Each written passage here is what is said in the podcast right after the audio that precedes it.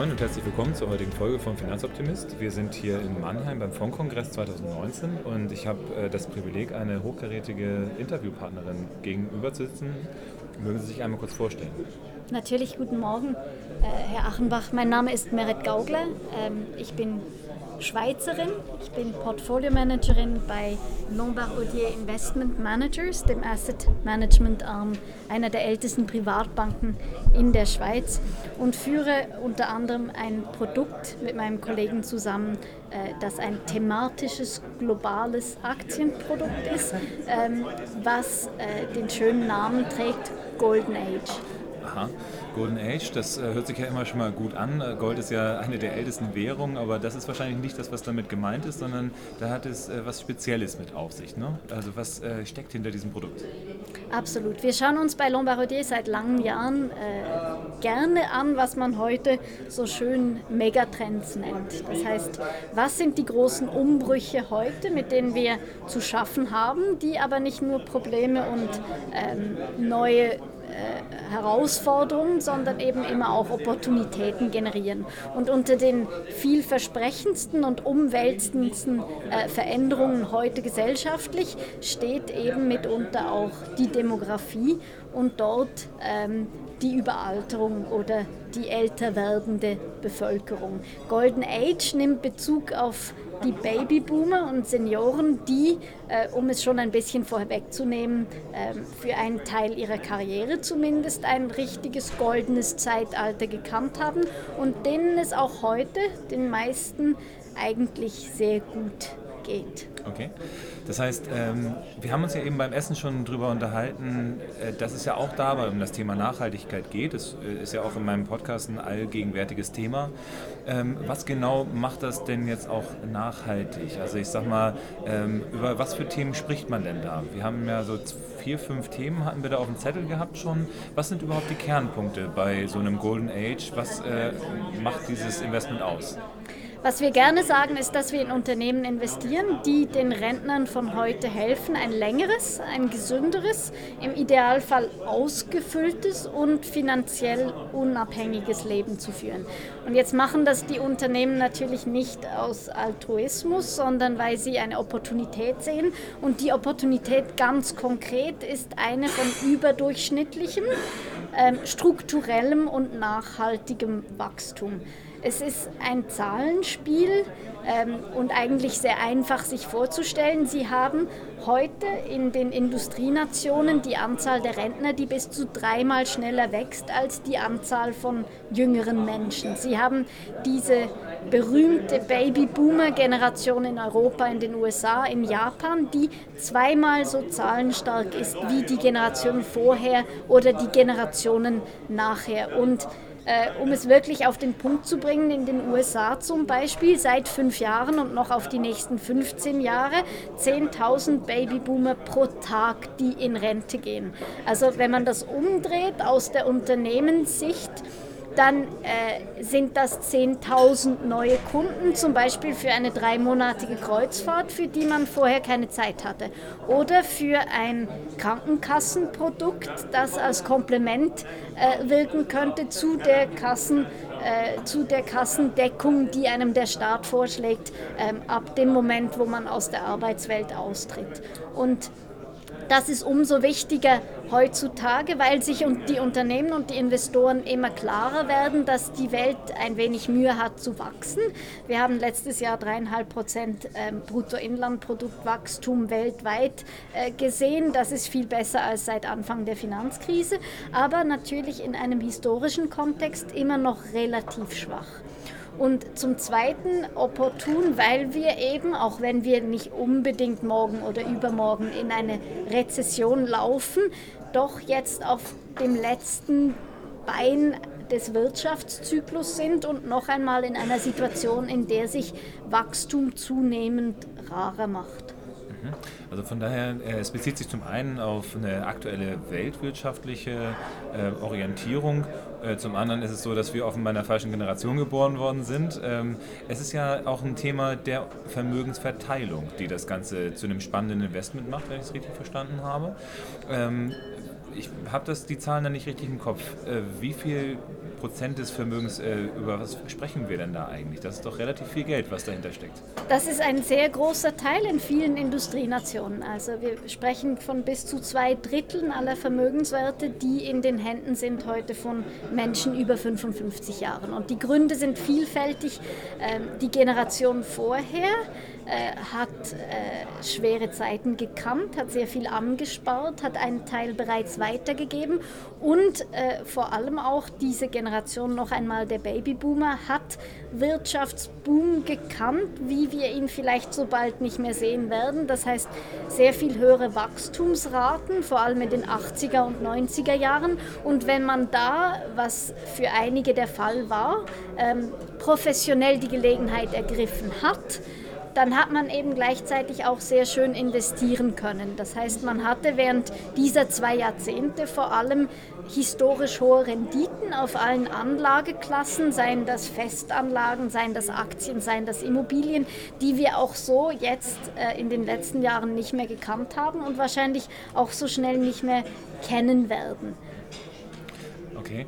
Das, äh, das heißt, wir haben dort eine Generation, die so ein bisschen wettergegerbt ist, also die auch äh, gute und schlechte Zeiten kennen und dementsprechend vielleicht auch ein bisschen weniger äh, verlustanfällig sind. Äh, in Deutschland hat man ja häufig dann so dieses Sicherheitsmomentum im Vordergrund stehen bei vielen Menschen, die sagen, bloß nicht investieren, weil es könnte gefährlich sein. Da ist es dann ja aber so, ich muss ja investieren, damit ich irgendwie meinen Lebensstandard auch weiter erhalten kann. Aber ich bin vielleicht auch bereit, meine Lebensjahre, die ich noch habe, positiv zu gestalten. Das ist ja auch nochmal so ein Aspekt, der auch eine Rolle spielt, oder? Also was wir sehen heute ist, dass, dass 70 ist das neue 50, 50 ist das neue 35 und dieser Anspruch besteht auch. Man ist länger aktiv, man ist länger in guter Gesundheit. Ähm, was wir sehen ist, dass Babyboomer im Speziellen natürlich als Konsumenten, Konsumentinnen aufgewachsen ist. Das heißt, da ist grundsätzlich schon eine etwas andere Haltung ähm, dem Leben gegenüber und dem, was man sich verdient hat und dem Anspruch äh, eben auch auf ein sehr gutes Leben, der ist sehr anders als in der Generation äh, davor diese, äh, diese Flucht in, in sichere Werte oder diese Risikoscheue, ähm, das ist eigentlich so nicht der Fall. Was wir sehen, ist, dass das Thema erstens einmal strukturelles Wachstum bietet in einer Welt, die nicht mehr so wächst, nicht ewig, aber auf die nächsten 15 Jahre ähm, mit großer Wahrscheinlichkeit. Aber, und das ist bei den ganz wenigen dieser langfristigen Themen der Fall, dass dieser Mehrwert sich eigentlich über den gesamten Wirtschaftszyklus hin entfalten kann. Ähm, zum einen relativ intuitiv, wie Sie gesagt haben, äh, Babyboomer zum Beispiel, wenn wir sie jetzt so herausgreifen, sind historisch weniger anfällig auf eine Wirtschaftskrise. Ähm, es sei eine Finanzkrise oder äh, dann natürlich auch eine, eine Rezession, was generell weniger schlimm ist. Ähm, warum, wenn man keine Arbeit mehr zu verlieren hat, wenn die Pension natürlich nicht für alle, aber für die meisten doch relativ gut aufgestellt ist, wenn man sein Haus gekauft hat, als es ein Drittel des äh, gängigen Marktwertes gekostet hat, wenn man sich etwas hat ansparen können und im Idealfall natürlich eben auch in der Zwischenzeit äh, gut oder vorsichtig oder intelligent an angelegt hat. Ähm, Im Umkehrschluss, was uns ein bisschen auch erstaunt hat die letzten Jahre, da waren wir ähm, nicht die Einzigen, ist, dass eben diese Risikoscheue eigentlich nicht besteht. In Europa sind Anleger generell etwas vorsichtiger, aber in Amerika oder in Japan zum Beispiel waren es die Rentner, die eigentlich die einzigen waren, die Die schon das Geld hatten und zweitens auch diesen finanziellen Buffer besaßen, um eben auch zum Beispiel am Markt in den Aktienmärkten Risiko auf sich zu nehmen. Und wenn man dann eben wie die letzten zehn Jahre eigentlich schön Geld verdient hat am Markt, dann wird eine allfällige Korrektur, wie sie irgendwann kommen wird, von 20, 30 Prozent auch nicht das Ende der Welt bedeuten. Was interessant ist, wer hat profitiert? Und mein Lieblingsbeispiel bleibt Japan im 2013. Da hat der Nikkei, der lokale Aktienindex, plus 55 Prozent geschrieben. Wir wussten, ein Viertel der Bevölkerung in Rente. Sie halten zwei Drittel aller Vermögenswerte, vor allem Bargeld in Japan, weil man 30 Jahre Deflation hatte. Äh, das heißt, die Preise sind runtergekommen. Man wartet, wenn etwas wahrscheinlich im nächsten Jahr weniger teuer ist. Aber die besaßen auch 70 Prozent aller Aktienwerte, ähm, die nicht von Pensionskassen gehalten wurden. Das heißt, die einzigen, die es gewagt hatten und die das Geld hatten, um wirklich in japanische Aktien zu investieren, in einem Jahr, in dem sich der Index äh, zum Himmel gehoben hat, das waren eben die Rentner. Und das heißt, das Thema kann wirklich beides. Es kann diesen Mehrwert an strukturellem Wachstum generieren, wenn es der Konjunktur besser geht oder wenn die Konjunktur abflacht, wenn es den Märkten, äh, mit den Märkten aufwärts geht oder wenn es mit den Märkten abwärts geht. Jetzt vielleicht ganz, ganz kurz noch diese Megatrends, wie wir sie so schön nennen, die haben natürlich immer beide Seiten. Das äh, generiert Opportunitäten für Unternehmen, für Investoren, aber die kommen natürlich eben auch, wie ich es äh, versucht habe anzutönen, mit Umwälzungen und mit ganz neuen Herausforderungen.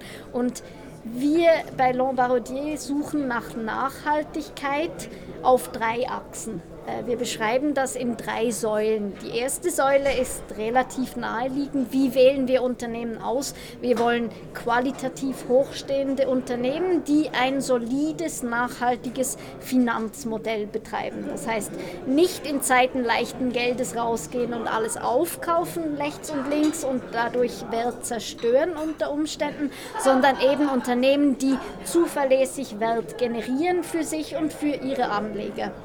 Die zweite Säule ist Nachhaltigkeit im engeren äh, Begriff, wie sie heute in aller Munde ist. Das ist auch bei Lombardier Investment Managers seit Jahren in den Prozess der Selektion dieser Titel und Unternehmen integriert. Wir wollen Unternehmen vermeiden, die gewisse Risiken eingehen, die heute einfach zunehmend inakzeptabel sind, aus unserer Sicht, aus der Sicht der Gesellschaft aber auch und äh, das vor allem aus Sicht des Aktienmarktes. Marktes. Das heißt Unternehmen, die ihre Angestellten schlecht behandeln oder die Raub betreiben an unserer Umwelt, das ist heute zunehmend nicht ein Risiko, äh, das wir einnehmen dürfen. Und die dritte Säule ist, dass Unternehmen über den gängigen Wirtschaftszyklus hinaus denken müssen und wirklich langfristig daran arbeiten müssen, dass wir Lösungen finden für diese neuen Herausforderungen. Und das Thema Golden Age, dieser Fonds bespielt äh, vier Sektoren prinzipiell heute, das Gesundheitswesen, Finanztitel und äh, die Konsumsektoren. Im Gesundheitswesen ist es am naheliegendsten, die Herausforderung der Überalterung ist ein explodierender Kostenberg. Für uns bedeutet Innovation im Gesundheitswesen, die Kapazität, Kosten zu reduzieren. Und desselben, und Sie haben die Frage gestellt, müssen ältere Menschen investieren, selber ihr Geld auch anlegen anlegen, um sich ihren Lebensstandard halten zu können, wenn alle 30 Jahre länger leben. Absolut. Und da gibt es in der Finanzbranche einen Anlageberatungsnotstand, den gewisse Mitspieler heute sehr gut und zu aller Nutzen auszufüllen äh, vermögen. Jetzt äh, haben Sie ja das Thema Finanzbranche angesprochen. Äh, der Otto Normaldeutsche wird die Finanzbranche oder Finanztitel an sich eher gerade in die Schublade unnachhaltig reinpacken. Das ist ja fast so in äh, der Liga mit, mit Öl und mit Waffenindustriellen. Ähm, aber da wird ja vor allen Dingen eher im Bereich Banken gesprochen. Ne? Jetzt hatten wir vorhin uns ja auch darüber äh, unterhalten, viele Banken sind da bei Ihnen jetzt nicht mit dabei, oder? Nein, also was wir suchen im Finanzsektor sind wirklich Unternehmen, die den Rentnern helfen, eben diese finanzielle Unabhängigkeit zu bewahren. Jetzt kann das ein traditioneller Vermögensverwalter sein, der sich auf diese Demografie spezialisiert hat. Davon gibt es einige, äh, die sehr gute Arbeit leisten, die ihre Kunden sehr loyal bei sich behalten, die schöne Performance für ihre Kunden generiert haben, die eben auch weitsichtigere äh, gute äh, Unternehmensvorschläge ihren Kunden unterbreiten. Das kann auch eine Lebensversicherung sein, äh, vor allem in Ländern, wo der Staat keine genügende Pensionskassendeckung zur Verfügung stellt und wo äh, die Individuen, die Einzelpersonen sich selber zumindest zu einem Teil darum kümmern müssen, dass sie eben dann auch ihren Ruhestand ähm, so gestalten können, wie sie das gerne möchten. Das ist aber, wenn ich einhaken darf, nicht unbedingt Mitteleuropa, obwohl wir natürlich auch das Thema Altersarmut immer mal wieder haben, sondern wir reden da eher über andere Regionen, oder? Absolut. Da reden wir von den USA, von sehr vereinzelten europäischen Ländern und da reden wir auch mitunter von Asien, ähm, was aber im Kontext dieses Fonds nicht im Mittelpunkt steht, weil diese äh, Thematik der immer äh, zahlreicher werdenden Rentner mit einem überdurchschnittlichen Kaufkraft eben ein Thema der Industrienationen bleibt. Okay. Sehr, sehr spannend. Jetzt äh, hatte ich äh, da so ein bisschen äh, unterbrochen. Also Sie hatten jetzt zwei Sektoren äh, angesprochen, den Bereich Gesundheit und den Bereich Finanzen. Ähm, bei Konsum kann ich das auch verstehen. Ähm, was für Bereiche denken Sie denn da aber vor allen Dingen ab? Also was, verstehen, was versteht Lombardi unter Konsum? Wir schauen uns beide Konsumsektoren an, das heißt Basis- und Nicht-Basis-Konsumgütern. In den, in den Nicht-Basis-Konsumgütern, also den Dingen, die man eigentlich nicht im Alltag unbedingt braucht, gibt es zum Beispiel gewisse Luxusgüter, die sich vor allem einer älteren Kundschaft verschrieben haben.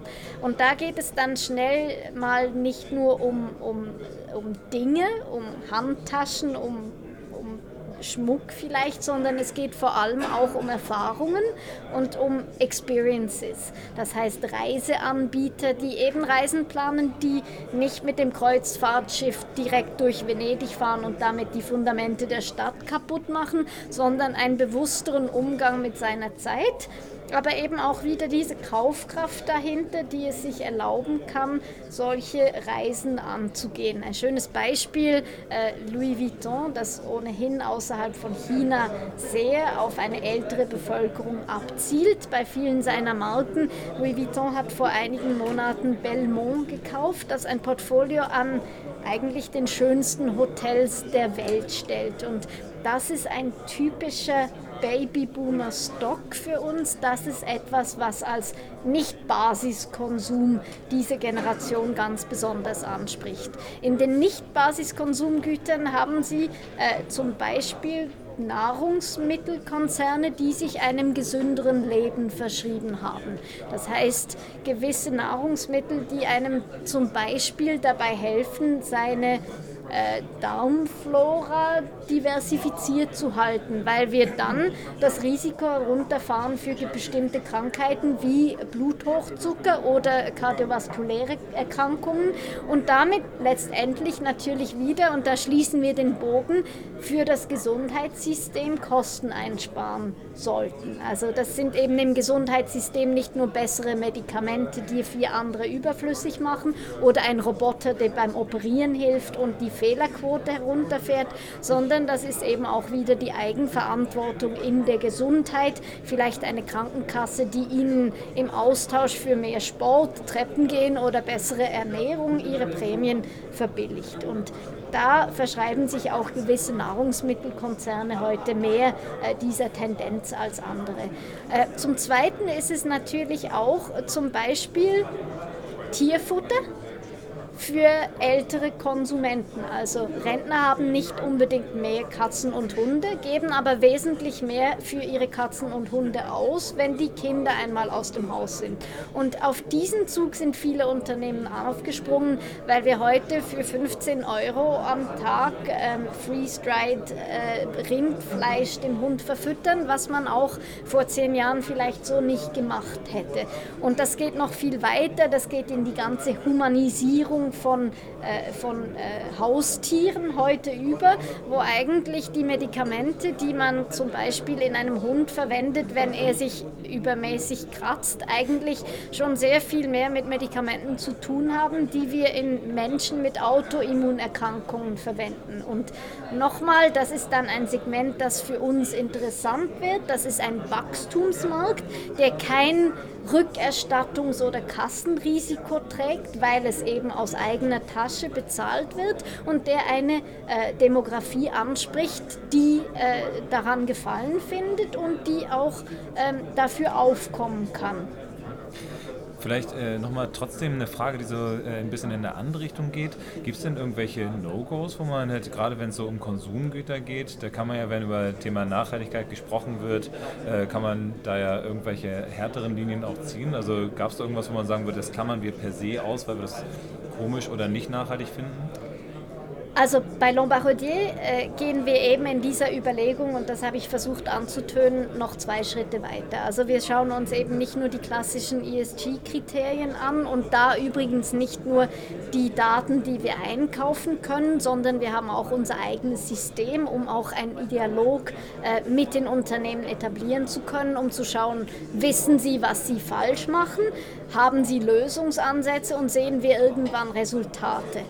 Aber im im Grundsatz außer einigen Kriterien, die wir firmenweit natürlich ausschließen, wie Kinderarbeit oder kontroverse Waffensysteme. Im Grundsatz ist diese Entscheidung heute bei den Teams und wir haben den großen Luxus, dass die Leute, die ESG seit zehn Jahren machen bei Lombardier, nicht als Polizei gehandhabt werden, sondern als Menschen, die uns als Investitionsteams dabei unterstützen, die Information zu finden, die für uns wichtig ist im Selektionsprozess. Und ab und zu gibt es Fälle, da ist eine Note schlecht oder da ist eine Kontroverse im Raum, aber das Unternehmen hat sich ein Problem zunutze gemacht und darauf ein neues Geschäftsmodell aufgebaut. Ein gutes Beispiel im Moment im Fonds, wir haben eine einzige Kontroverse 4, sonst ist unser Level an, an Kontroversen sehr, sehr tief, aber diese Kontroverse 4 für uns hat aus dem